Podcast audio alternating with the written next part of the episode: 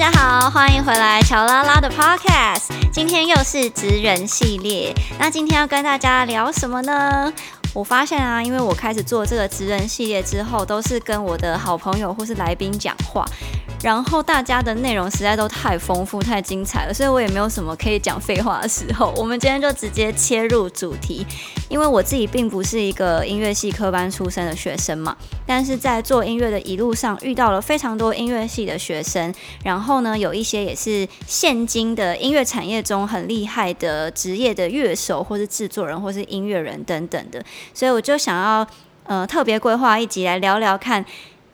传统音乐系 vs 流行音乐，两方就是互相看对方的一些感觉，或者是互相切磋之后的心得。今天一样邀请到的是 Groovy Mary 的音乐总监，欢迎 Zoli。Hello，各位观众好，乔丽你好，嗨，Zoli。哎，哎，你是东吴音乐系嘛？对不对？对，我是东吴音乐系，主修萨克斯风。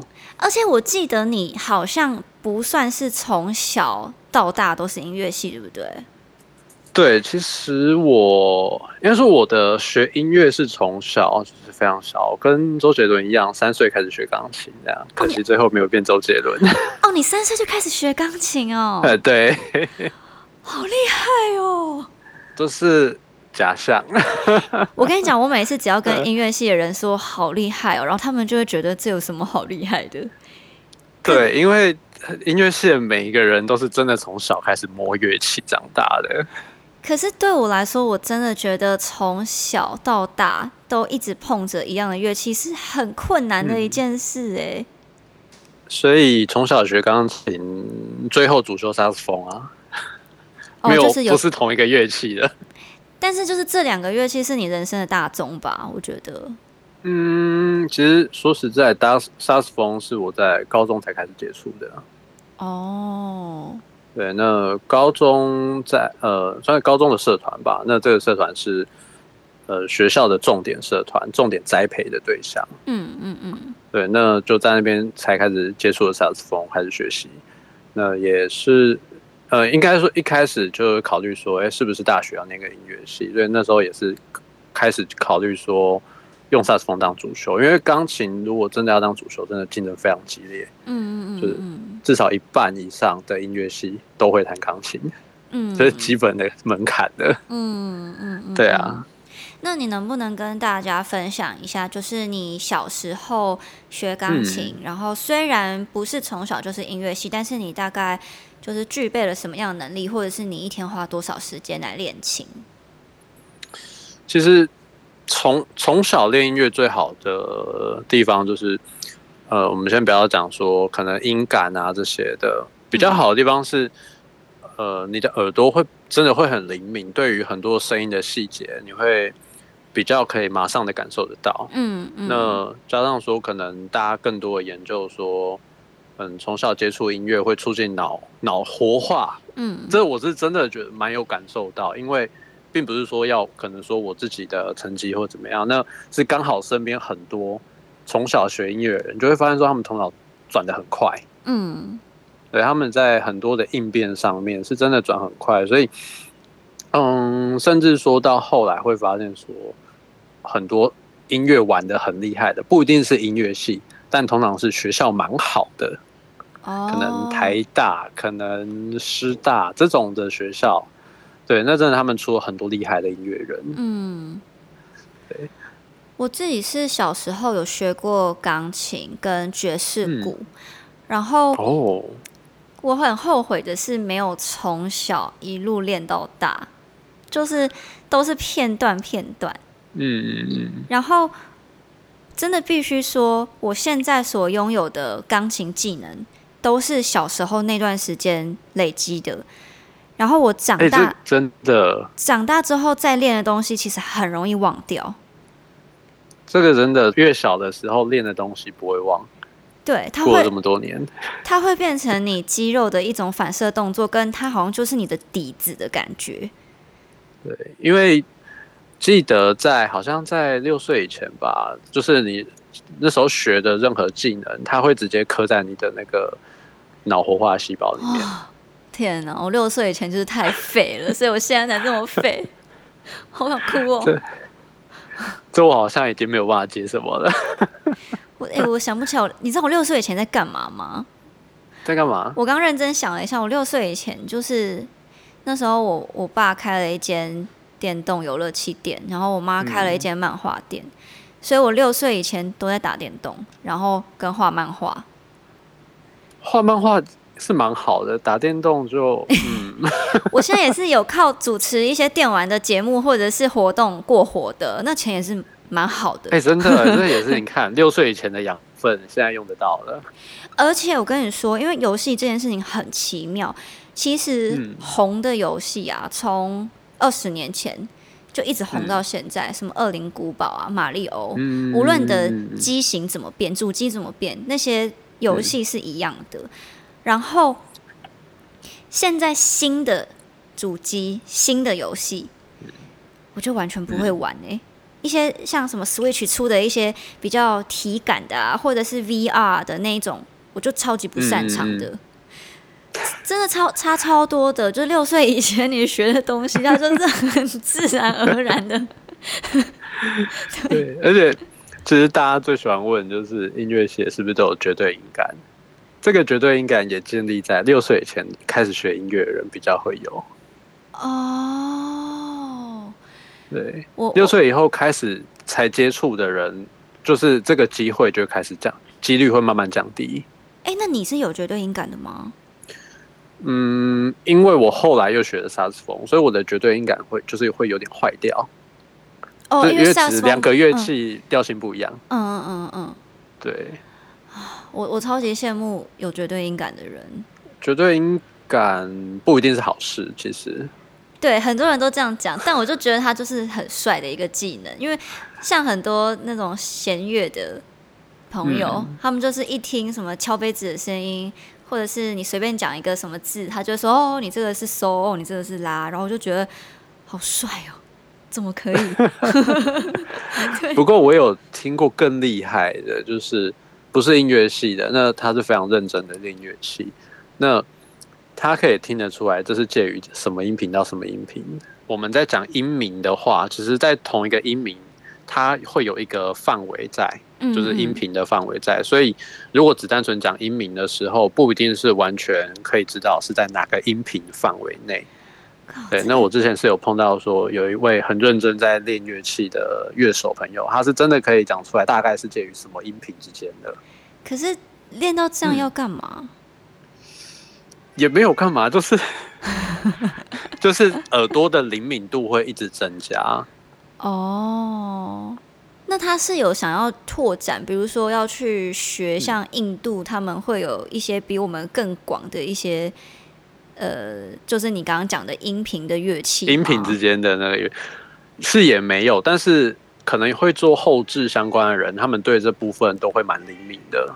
哦，对音乐后置，其实他们都是对于音频怎么调整，真的是哇另外一个世界啊！嗯嗯嗯，超级专业。对啊，像我以前啊，很小的时候，我就是嗯一直都没有特别参加什么合唱团，是有时候会被抓去代打啦，但是就不是那嗯种很常态性的团员。然后我们班也是跟音乐班就是在旁边，然后每一次看他们，我就觉得，嗯。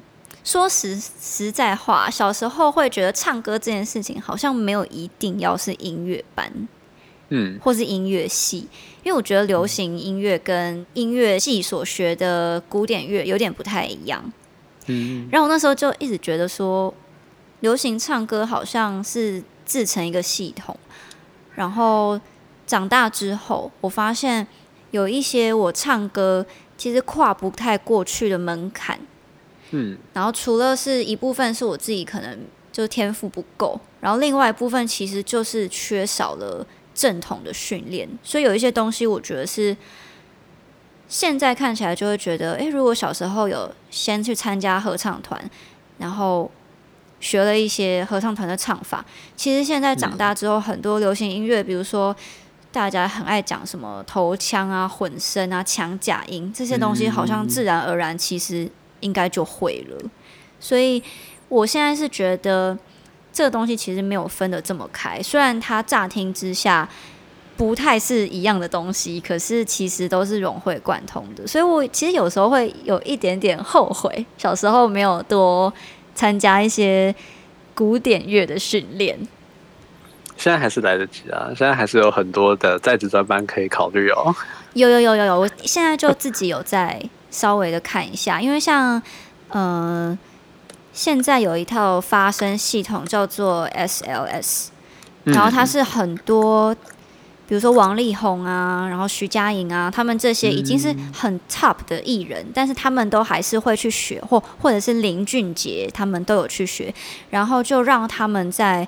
共鸣的转换，或是一些发声的方式是更轻松自如，所以有很多很多的他们的听众都有说，他们到后期那个唱歌的功力真的是变得很像鬼一样，就是没有什么屏障，就是都可以穿来穿去的。嗯，对对对，所以我现在是有自己在学一些这些，但是我还是会觉得，如果小时候就，比如说像你说六岁之前就有学的话，说不定根本就不用绕这么多弯路哎，因为要寻找自己的共鸣是蛮困难的一件事。如果六岁以前就学，我们可能现在没有机会做这个节目了。现在可能就可能只能在台下当迷弟迷妹这样子。唉，对啊，哎，不过我也有一个疑问。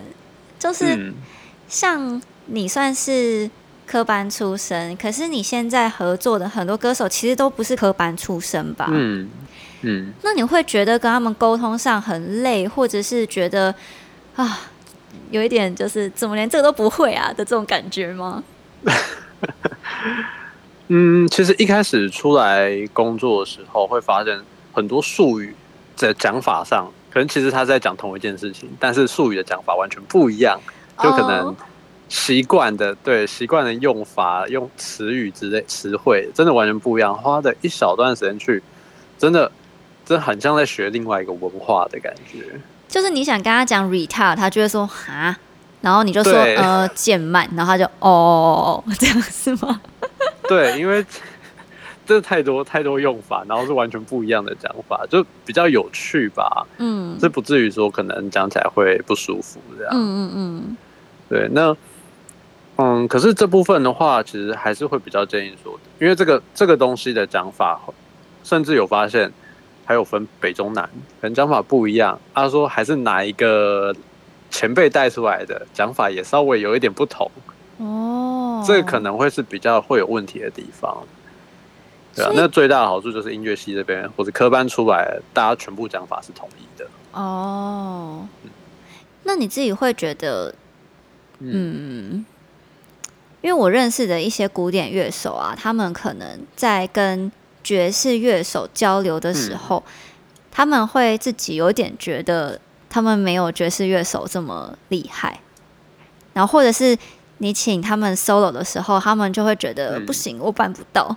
然后我一开始在旁边看的时候，我我其实很看不懂这件事情，因为我想说，哎，就连我什么都没有学过的人，我好像都可以自己即兴的哼唱一个东西，我就觉得我办得到，怎么会古典乐手的人觉得自己办不到嘞？我那时候就冒了很多的问号。这个这个问题好像前阵子有一个很火的 YouTuber 影片，一个大码的女生，嗯嗯，然后就是因为类似的问题，曾经有在。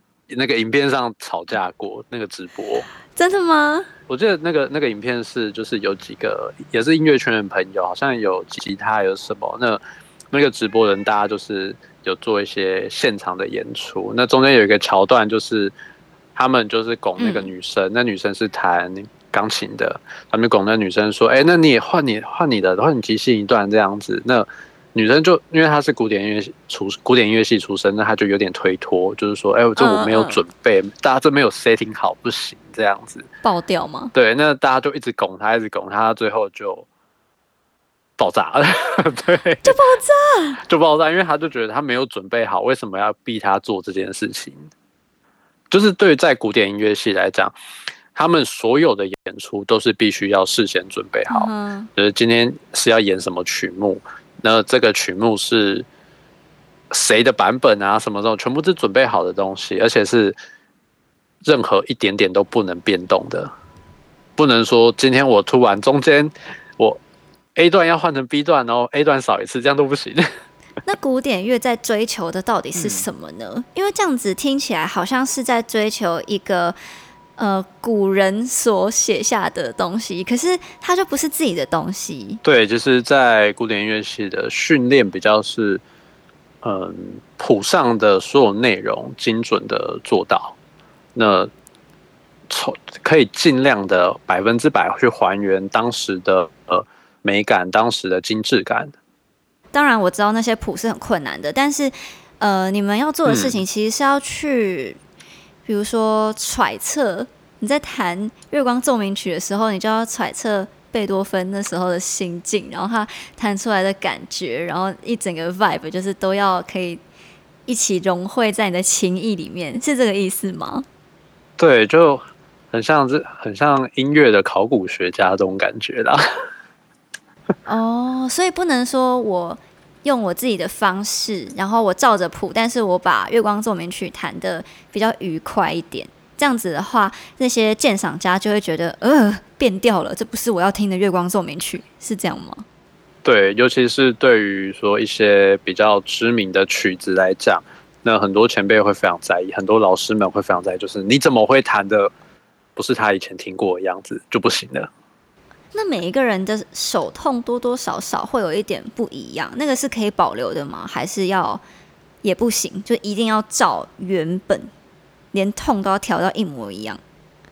对，就是能能多精致，能多一样就多一样。那越可能会变成说，慢慢的越来越缺少个人特色。那当然说近，其实但是近来近年来的音乐，大家是一直有在进步，包括说像刚刚讲古典音乐部分。会慢慢加进越来越多的个人想法，是真的还是有？不然真的蛮无趣的。说实在，也不会啦。我觉得对我来说，可能一辈子我都练不起来。就比如什么李斯特的钟，我可能练到八十岁我都练不起来。对，可是因为这是技术的问题啊。但是刚刚提到比较是音乐层面的想法。好，那我再问最后一个问题就好。好，那以你就是古典乐出身的音乐人，你看现在的流行音乐，你有什么感觉？现在是指台湾吗？还是说全球？都可以，台湾好了。嗯，台湾的话，其实可能前前前大概一二十年吧，可能那时候台湾。还不错，所以音乐的发展可能是稍微比较停滞。那在但是在近几年是看到蛮多，真的是很嗯，一年比一年就是更突破的发展，就是在台湾的音乐上面。因为呃，很多年轻的音乐家会一直想不断的突破，不断的去挑战以前这些前辈们的想法。嗯嗯嗯，我也觉得有这种感觉。对。觉得这几年真的是蛮明显的，那个感受度一直增加。哎，你知道我是小时候没有在听古典乐，然后小时候都听流行乐，可是我反而到这几年，我超爱听古典乐的，也是蛮好的啦。就是我都没有很常听，因为我觉得太常听流行乐，当然流行乐分很多种，可是。有时候突然跳到一些世界音乐或者是古典乐，其实那个逻辑思想会差很多。然后你只要稍微融会贯通一点的话，你的你本身的创作就会跟你原本的状态差很多。然后我很喜欢那种感觉，嗯，因为毕竟说音乐它也是一直不断的进化演变到现在的音乐，现在的流行音乐，嗯，所以寻这个回去的话，当然就会看到很多。很多条路，很多以前的路是怎么来的？当然就会更融会贯通一点。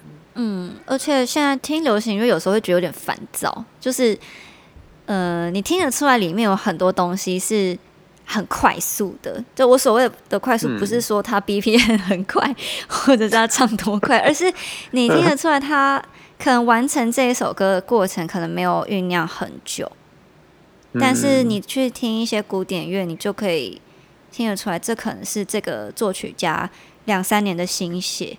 然后在那个那个过程中，我觉得听了会觉得心情蛮平静的。然后跟不知道，还是我单纯只是老了，就就开始想要听一些心情会平静的东西。可能也是和，就是其实还是有所谓的音乐的深度，嗯，会有对差，是真的啦。嗯，你现在是你是不是不太敢乱讲话，有一种 因为我不晓得我应该是可以讲到多少，真的。一反面就会觉得哦是流行乐没深度。对，没有，因为其实我其实比较会觉得说，呃，在流行音乐这边有很多很好的发展的文化，在古典音乐这边也有。嗯那如果在台湾这个环境下，大家两边是可以互相去学习的，会是最好。好，谢谢以上周礼为我们分享了这么多古典音乐跟流行音乐之间的不同。那当然，我也觉得，如果这两种音乐可以更加互相更认识彼此的话，我觉得对于我们这些音乐人来说，应该就会有更多不一样的启发，然后深度、广度都可以同时兼顾到。所以，如果说你自己本身也是古典音乐的爱好者，或者是你也跟我一样是有时候会听古典音乐，那本身是一个流行音乐的工作者或者是创作者的话，希望这一集会对你有一点帮助。那如果你有什么想跟我分享的，也可以到我的 IG J O Y I N W A N G 来跟我分享哦。谢谢大家的收听，也谢谢 Zoe，谢谢。谢谢大家，谢谢曹颖，那我们就下一期见，拜拜，拜拜。